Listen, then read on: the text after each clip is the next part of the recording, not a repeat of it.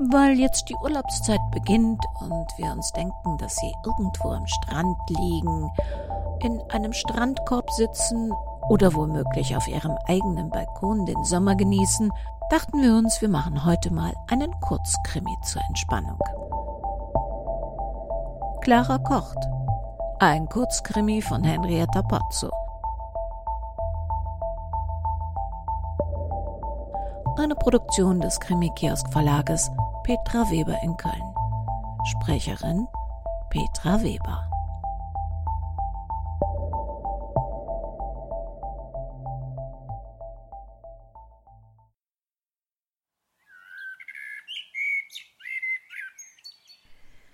Zweiundvierzig Jahre. Im November wurden es genau zweiundvierzig Jahre, die sie jetzt in dieser Wohnung wohnte. Clara Kowalski goss sich noch ein Schlückchen von dem leckeren Rosato Frizzante nach. Mein Gott, wie die Zeit verflog.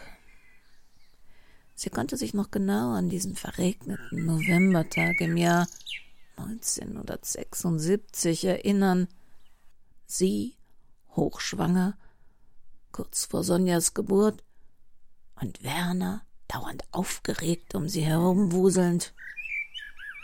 Die Genossenschaft hatte ihnen die Wohnung erst kurzfristig zusagen können, weil der Vormieter unverhofft verstorben war. Und dann musste plötzlich alles ganz schnell gehen. In den Balkon hatte sie sich sofort verliebt. Werner hatte immer gescherzt. Die Clara ist nur wegen des Balkons hergezogen. Dabei war es nicht nur der Balkon an sich, es war auch die wundervolle Parkanlage mit dem alten Baumbestand, die sie von diesem idyllischen Plätzchen aus beobachten konnte. Ach Gott, ihre erste Einrichtung der 72 Quadratmeter war damals noch recht spärlich. Erst als Sonja ein Jahr alt war, hatte Werner den Bausparvertrag einlösen können und sie hatten sich ganz neu und schick eingerichtet. Ein weißes Schleiflack-Schlafzimmer. Alles im selben Stil. Hell und freundlich. Und für Sonja ein hübsches Kinderzimmer. Immer mit dem Wissen, dass man Bett und Schrank später auch als Jugendzimmer umgestalten können musste auf dem Balkon sitzen, die Sonne und ein Gläschen Wein genießen. Man brauchte nicht viel zum Glücklichsein. Clara Kowalski war sich immer bewusst gewesen, dass dieses stille Glück ein hoher Luxus war. Da, diese Vögelchen, und immer als Pärchen, immer zu zweit, wo der eine war, war auch der andere. Wie bei Werner und ihr. Naja, der Werner, der war jetzt auch schon siebzehn Jahre tot. Ihm war plötzlich übel geworden, Erbrechen, Schmerzen im Oberbauch. Und dann war er einfach gestorben. Vermutlich Herzinfarkt, meinten die Ärzte. Einfach so. Im Postamt. Ja, Damals gab es noch die Post. Die ist jetzt, ähm, wie heißt das noch? Outgesourced. Naja, im Grunde ist sie einfach weg. Übrig geblieben ist nur ein Mini-Service-Center in einem Supermarkt. Clara hatte immer geglaubt, Post, Schule, Rathaus und Sparkasse würde es in ihrem Ort immer geben. Die Post war jedenfalls weg. In dem schönen Backsteingebäude empfängt jetzt eine Werbeagentur ihre Kunden. Die Sparkasse ist inzwischen auch weg. Ein Bankautomat muss reichen. Und das Rathaus, das öffnet nur noch zu Bürgersprechstunden und verweist schon am Eingang auf seine Webseite, wo alles leichter, einfacher und schneller ginge. Hm. Für Clara nicht.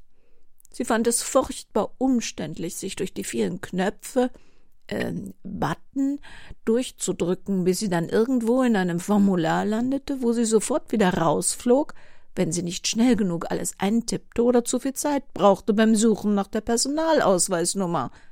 Oder hieß das jetzt schon Identity Card? Dass die auch mal alles umbenennen würden. In den letzten 42 Jahren hatte sie viele in der Wohnanlage kommen und gehen sehen, blieb nicht aus bei einer so langen Zeitspanne.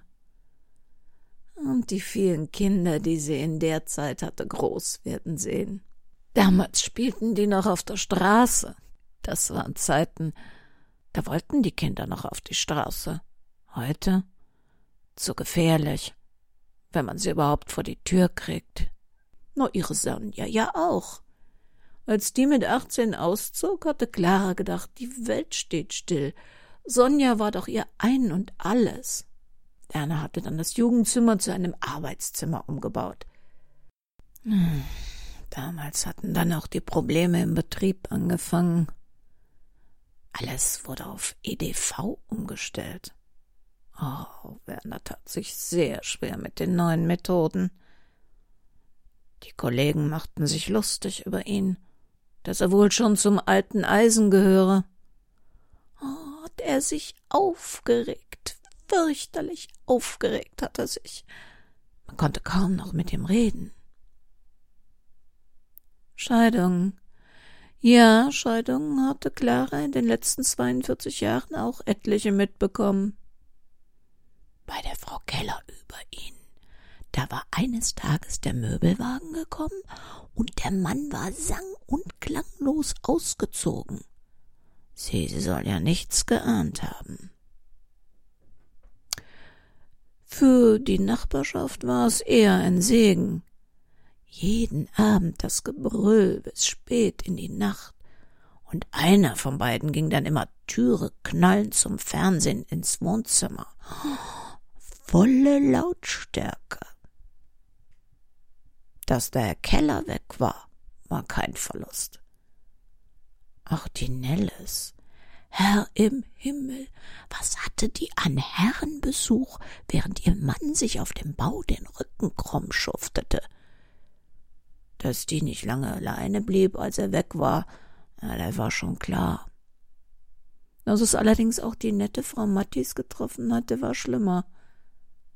Die sah fast ein ganzes Jahr verheult aus. Clara Kowalski griff zu ihrer Sonnenbrille und danach zu einem Leberwurst- und Käseschnittchen mit Spreewaldgürkchen, die sie sich zurechtgemacht hatte. Die Investition in die erste richtig teure Sonnenbrille hatte sich damals wirklich gelohnt. Werner hatte sie ihr spendiert zum Geburtstag. So ganz selbstlos freilich nicht. Naja, es tat ihm ja aufrichtig leid, und dann auch noch so, dass es jeder sehen konnte. Mit der Sonnenbrille ging es dann besser. Schließlich musste sie einkaufen. Sie konnte sich nicht tagelang zu Hause verstecken, bis die Schwellungen und Färbungen endlich weg waren. Werner erwartete zu festen Tageszeiten seine Mahlzeiten. Ja, sie kochte ja auch gerne. Deshalb hatte sie sich auch über den Schrebergarten so gefreut, den Werner von einem pensionierten Kollegen übernommen hatte. Ah, da konnte sie wahnsinnig viel selbst anbauen. Obst, Gemüse, sogar ein Apfelbaum war dabei. Und wenn Werner mal wieder so schlimmen Stress im Büro hatte und na, dann setzte sie die Sonnenbrille auf und fuhr mit dem Rad in den Garten. Manchmal ist sie freilich auch gelaufen, wenn das mit dem Radfahren nicht ging. Zum Beispiel damals, als das Handgelenk gebrochen war. Ah, Werner war danach ganz liebevoll, hatte sie ins Krankenhaus gefahren und ein paar Arbeiten im Haushalt übernommen. Das Kochen nicht, das lag ihm halt nicht. In der Zeit hatte er ihr auf dem Balkon die Kästen mit den Kräutern gezimmert. So brauchte sie für frische Kräuter auch nicht mehr raus zum Einkaufen.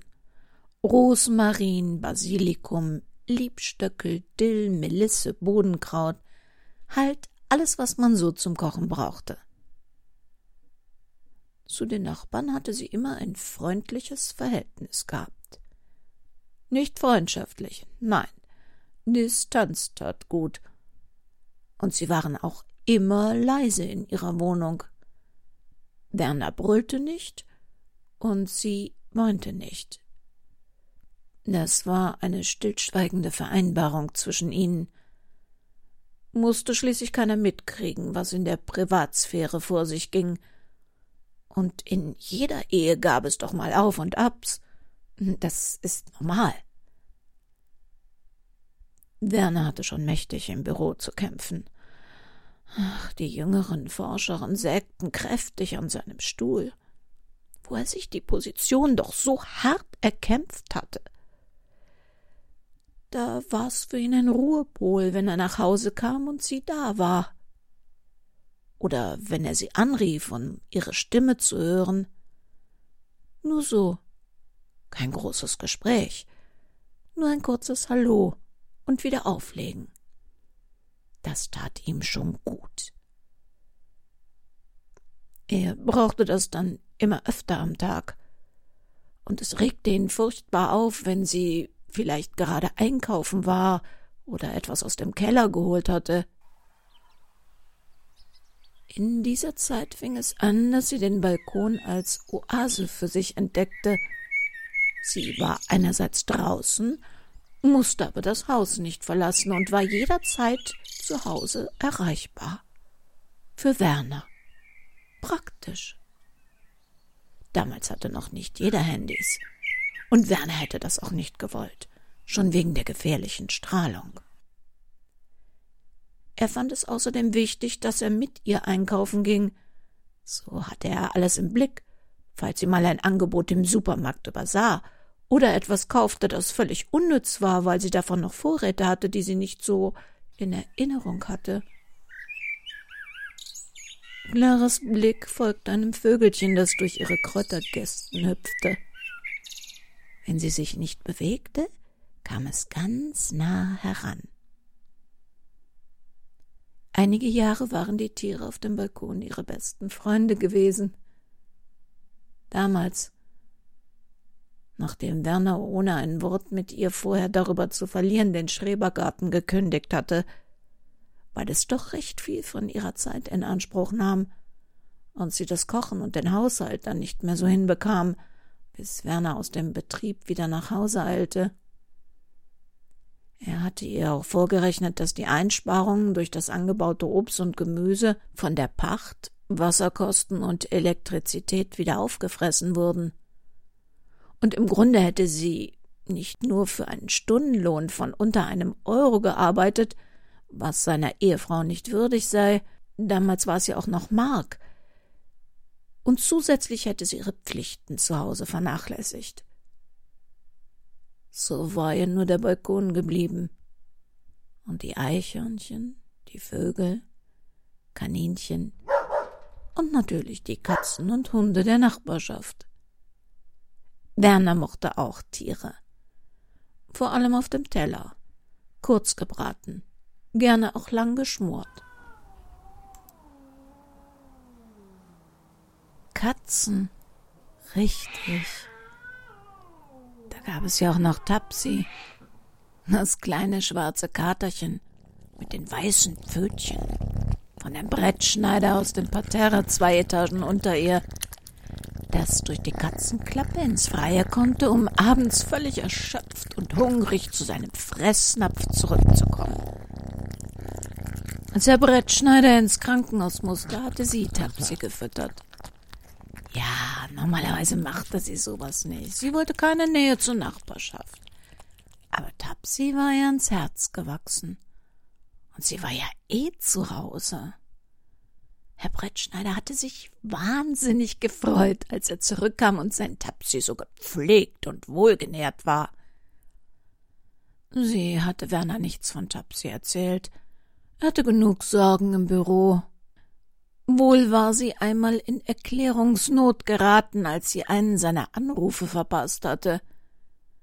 Dass Clara so viel Zeit im Klo verbracht haben sollte, ohne das Telefon zu hören, Immerhin hatte er es zwanzigmal klingeln lassen, hatte er bezweifelt. Da hatte sie dem kleinen Schmusetiger wohl zu lange den Bauch gekrault. Tja, in diesem Gespräch war sie dann sehr unglücklich äh, gefallen und hatte sich die Lippe aufgeschlagen, als Werner sie aufheben wollte, da. Naja, er war ihr Mann. Normalerweise interessierte ihn das nicht so, aber als sie so dalag mit zerrissener Bluse, blutend, und er ihr wieder aufstehen helfen wollte, da da hatte Clara gewusst, dass sie beim nächsten Mal besser schnell wieder auf die Beine kam, wenn sie das nicht noch einmal auf dem Fußboden über sich ergehen lassen wollte. Sie hatte andern Tag Sonjas Einladung zur Ausbildungsabschlussfeier absagen müssen. Sonja sollte sich auf ihren Beruf konzentrieren.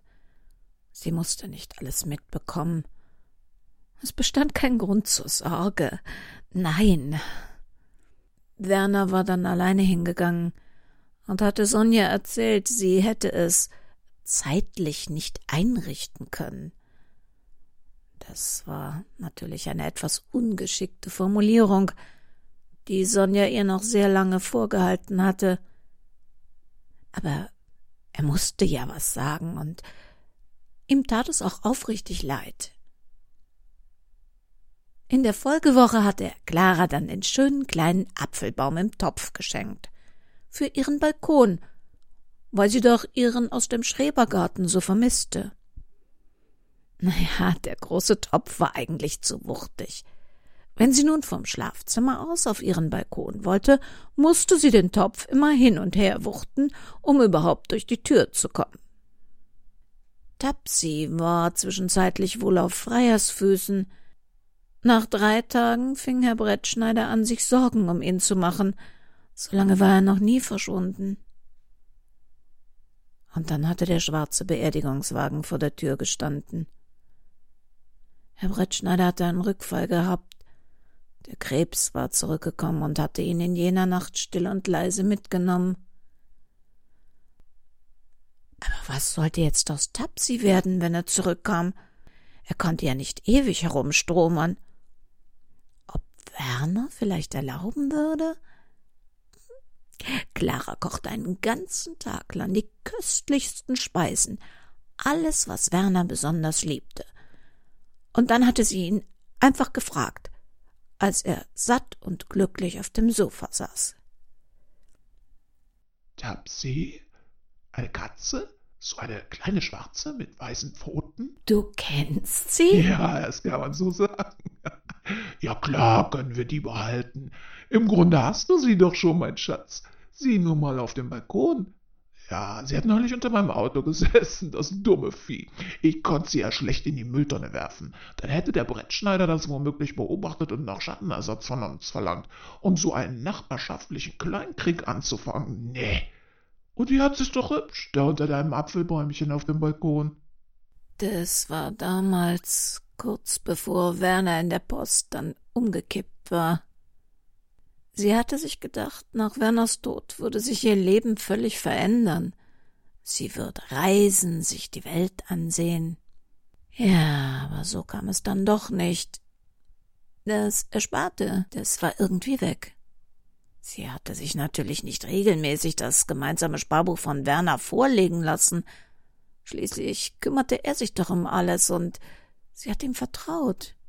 Jeden Cent, den sie übrig hatten, hatten sie weggelegt. Das hatte sie zumindest immer geglaubt. Jedenfalls waren bei seinem Tod exakt 24 Mark und 17 Pfennig auf dem Sparkonto. Das mit dem Reisen hatte sich dann erledigt. Ihre Witwenrente gab das nicht her. Aber das war auch nicht schlimm. Immerhin hatte sie ihr idyllisches Plätzchen auf dem Balkon, und da war es, glaubte man den TV-Dokus, schöner als in manch teurem Hotelzimmer. Clara zupfte sich ein Blättchen Basilikum aus ihrem Kräuterkasten und legte es auf eine Tomatenscheibe ihres Käsebrots. Mmh. Ah, es war lecker. Und wie gut das tat. Nach Herrn Brettschneider war der nette Herr Merz unten ins Parterre gezogen. Sigismund Merz. Sehr kultiviert. Wenn sonntags die Balkontür auf war, drang seine Opernmusik bis zu ihr hoch in den zweiten Stock. Geradezu als säße sie in Verona in der Arena. Dann nahm sie sich immer den Kulturteil der Zeitung mit dem Feuilleton und genoss es. Merz war ein verrückter Vogel, immer sehr elegant angezogen. Im Supermarkt lag in seinem Wagen nur Biogemüse und Bioobst und Champagner. Er hatte wohl keinen festen Freund. Noch auf der Suche nach dem großen Glück hatte er einmal vor der Mülltonne erzählt. Das große Glück. Gab es für Glück eine Maßeinheit? Eine Portion großes, mittleres und kleines Glück, bitte? Wie bei diesen neuen Kaffeesorten, wo man neuerdings beim Bestellen im Kaffee auch noch nach den Größen gefragt wurde? Glück glücklich am glücklichsten?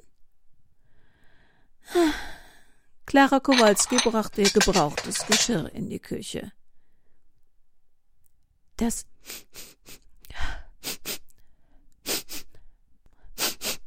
Das das roch so. Das war doch nicht.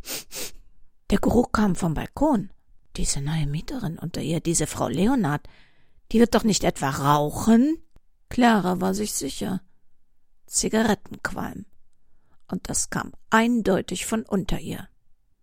Na toll. Den Gestank wollte die neue Nachbarin in ihrer eigenen Bude nicht haben.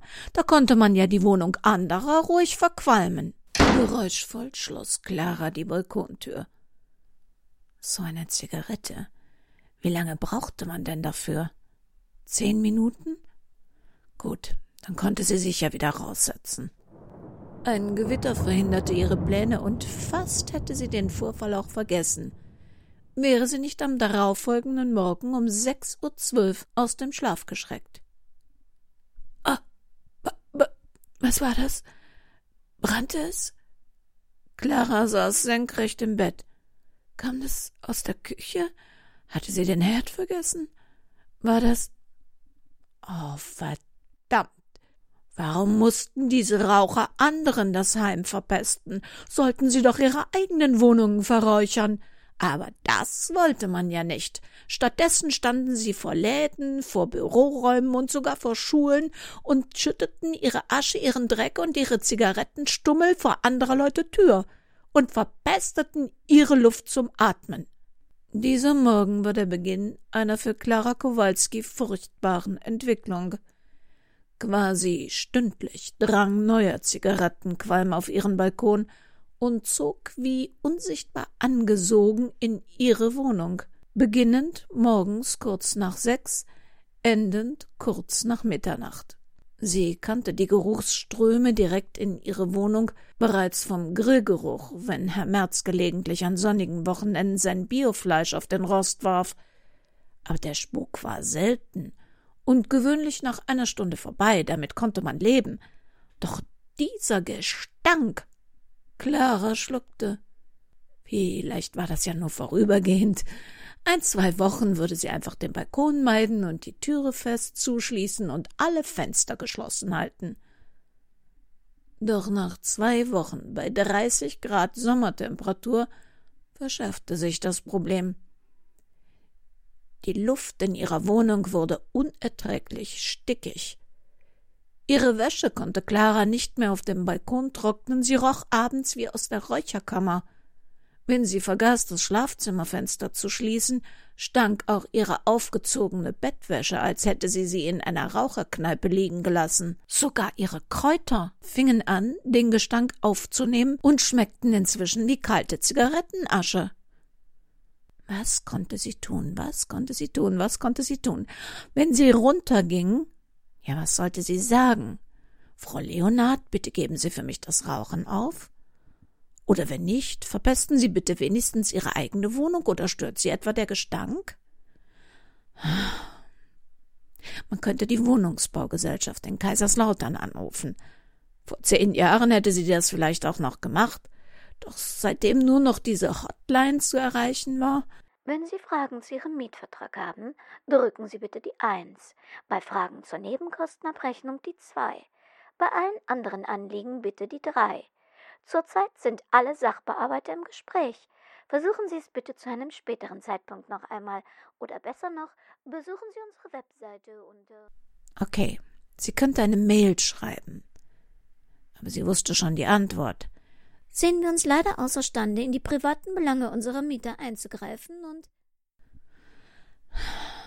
Sie würde es nicht durchsetzen können, dass man Frau Leonard das Rauchen auf ihrem eigenen Balkon verbot.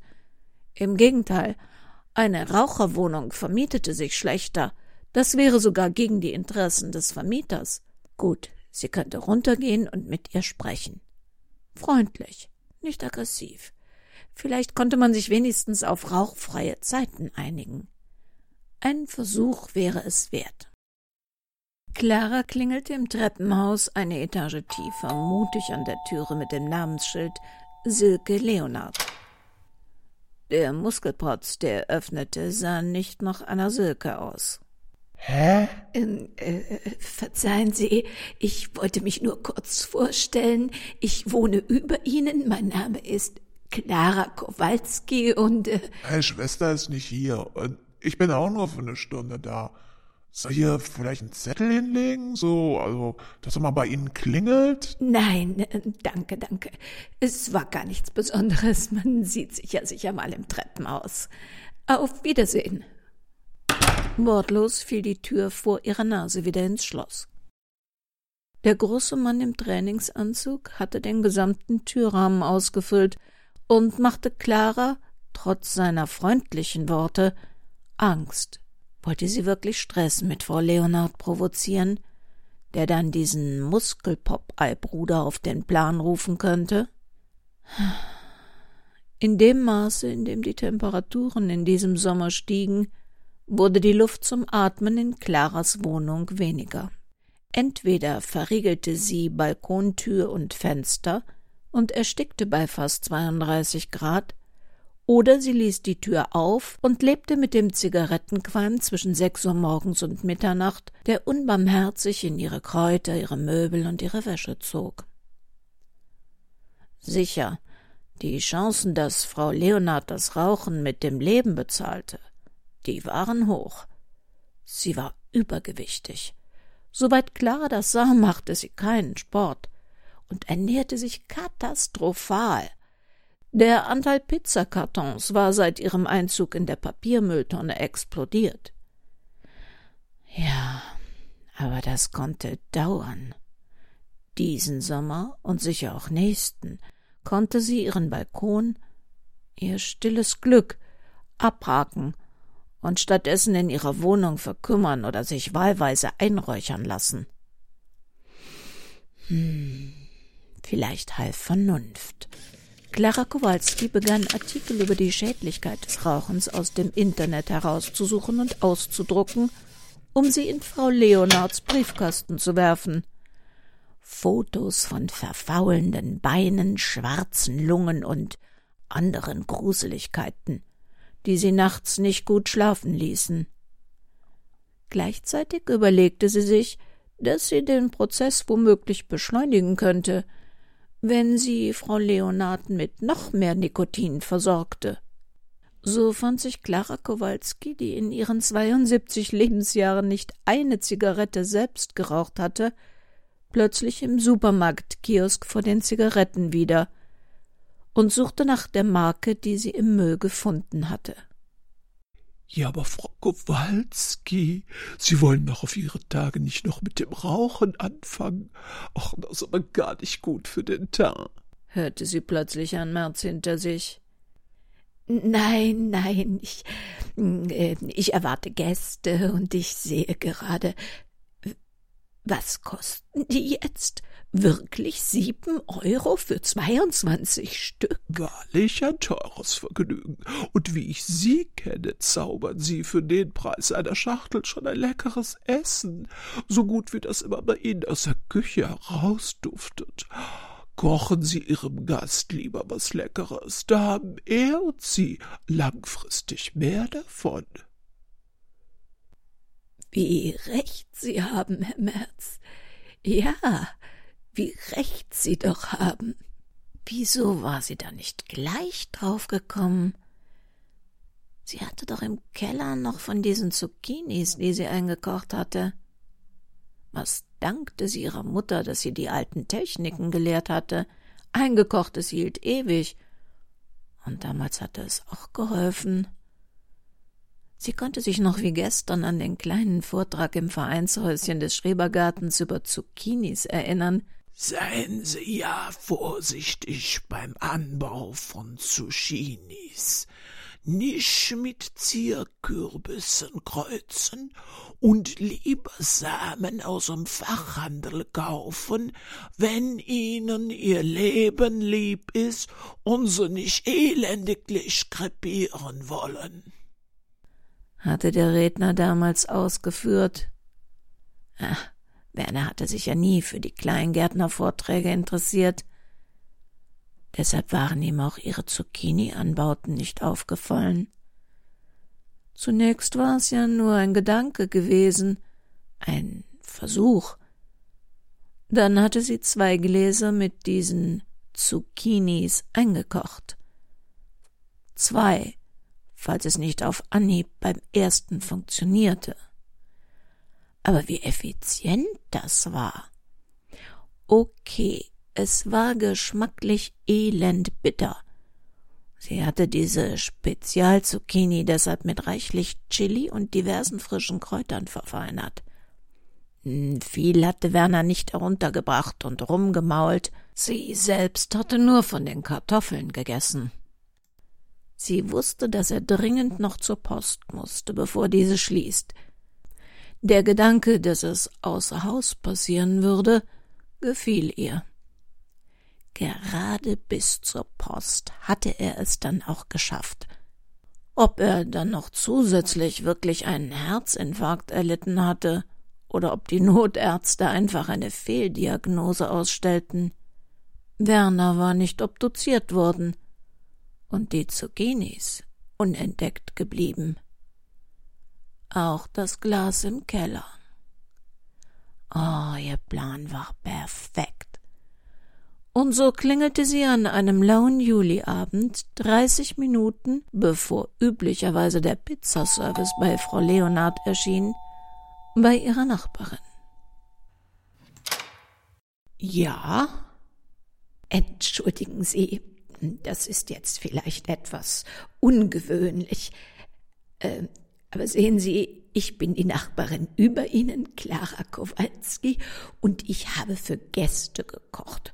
Und gerade wo ich den mediterranen Fleischauflauf mit Zucchini und viel Käse überbacken in den Backofen schieben will, mein Gott, das sagen die Gäste doch unverhofft ab. Meine Frage an Sie und äh, hätten Sie eventuell Appetit? Wenn Sie mir eine Ihrer Auflaufschüsseln oder ein Töpfchen mitgeben, dann bringe ich Ihnen gleich etwas herunter. Sie mögen es doch ein bisschen scharf. Mit reichlich Käse überbacken? Clara wusste ganz genau, dass auf den Pizzaresten im Müll immer auch Peperoni lagen. Ja, klar. Warum nicht? Das ist nett von Ihnen. Danke. Einen Moment, ich hole Ihnen einen Topf. Sehr gut, dachte Clara sich. So sah es wie selbst gekocht aus, und keiner ihrer eigenen Töpfe könnte sie verraten, denn sie würde keine Gelegenheit haben, ihren Topf wieder aus der Wohnung zu holen. Zwanzig Minuten später stand Clara mit dem heißen, dampfenden Topf vor Frau Leonards Wohnung. Dank ihrer Teflonhandschuhe würde der Topf keinen Fingerabdruck von ihr haben. Ich bin es. Äh, Vorsicht, heiß und fettig. Am besten trage ich es Ihnen gleich in die Küche, sonst verbrennen Sie sich noch. So, dann wünsche ich guten Appetit, aber Achtung, scharf. Ähm, ein kleiner Hinweis. Die Kräuter wirken etwas abführend, aber das ist ja gesund. Clara war sich sicher, dass die Pappschachteln diverser Abführmittelchen im Müll von Frau Leonard waren. Kein Wunder. Falsche Ernährung, zu wenig Bewegung und dann noch Rauchen. Das würde ihr Zeit verschaffen, in der das Gift wirken konnte weil ihre Nachbarin die Übelkeit und den Durchfall auf die Kräuter zurückführen würde. Im Hinausgehen steckte sie im Flur unauffällig das Handy ein.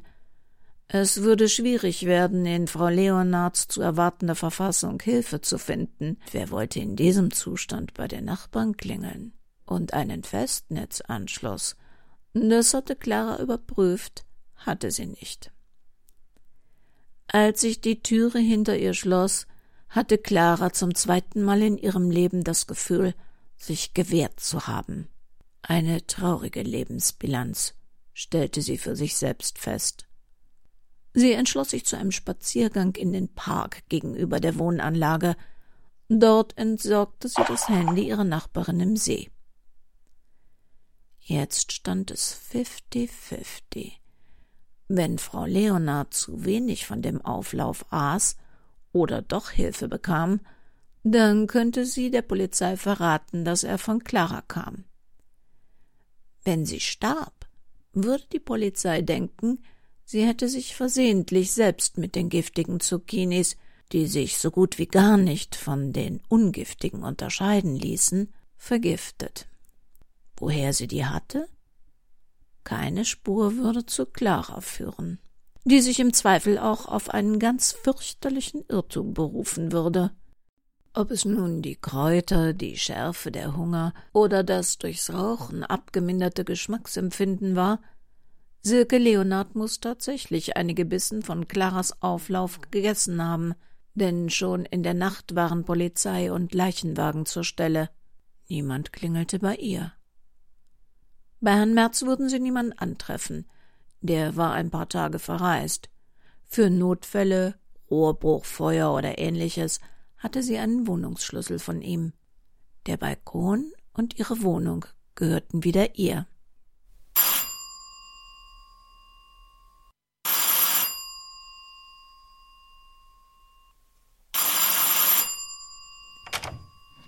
Ich bin von der Kriminalpolizei. Wir haben ein paar Unklarheiten im Todesfall Ihrer Nachbarin. Clara zuckte zusammen. Der Polizeiausweis, den ihr unerwünschter Besuch ihr entgegenhielt, schien echt. Hatte sie doch einen Fehler gemacht? Ähm, ich kannte die Nachbarin eigentlich gar nicht. Sie wohnte noch nicht sehr lange hier. Frau Leonards Handy ist verschwunden und wir gehen der vagen Idee nach, ob es eventuell im Todeskampf auf dem Balkon unter ihr gefallen sein könnte. Sie hatte vielleicht noch versucht, vom Balkon aus Hilfe zu rufen, aber war wohl dann doch schon zu schwach. Der Mieter darunter, dieser Herr Merz, Ihr Nachbar, ist mit seinem Lebensgefährten zurzeit im Urlaub. Wir haben ihn anrufen können und er hat uns gesagt, dass Sie seine Schlüssel hätten. Ich würde Sie deshalb bitten, uns die Wohnung zu öffnen. Dann hatte Herr Merz doch noch das große Glück gefunden, dachte Clara schmunzelnd. Aber natürlich. Einen Moment.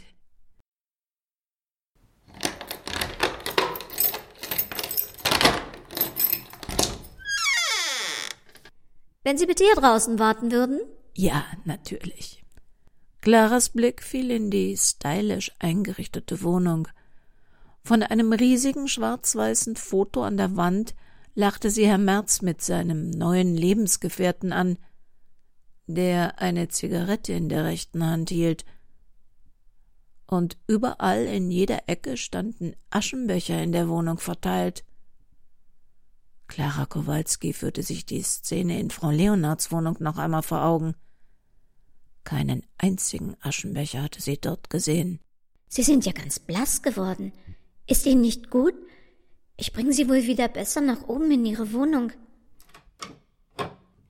Kommen Sie, am besten setzen Sie sich auf Ihren Balkon. Da haben Sie wenigstens frische Luft. Soll ich einen Arzt rufen?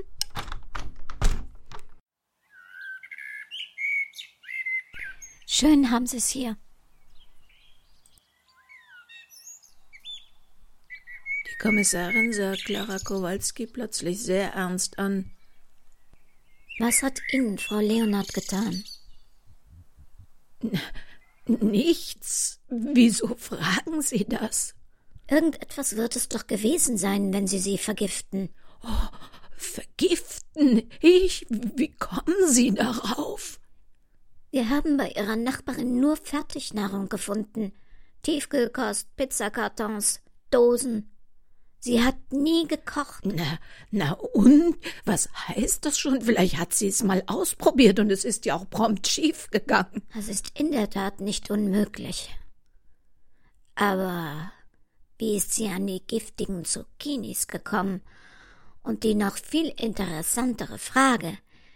In dem raffiniert gewürzten Essen haben wir Lebstöckel gefunden, den gibt es hier nirgends. Nur auf ihrem Balkon in diesem Kasten.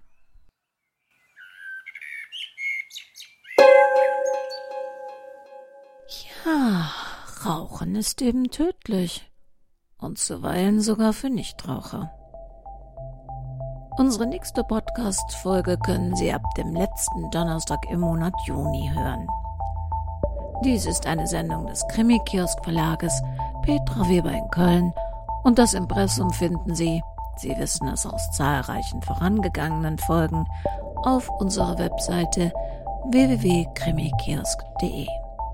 Und ob Sie nun Raucher sind oder Nichtraucher, einen Balkon haben oder lieber am Strand liegen, passen Sie gut auf sich auf. Das Leben kann für jeden von uns sehr kurz sein.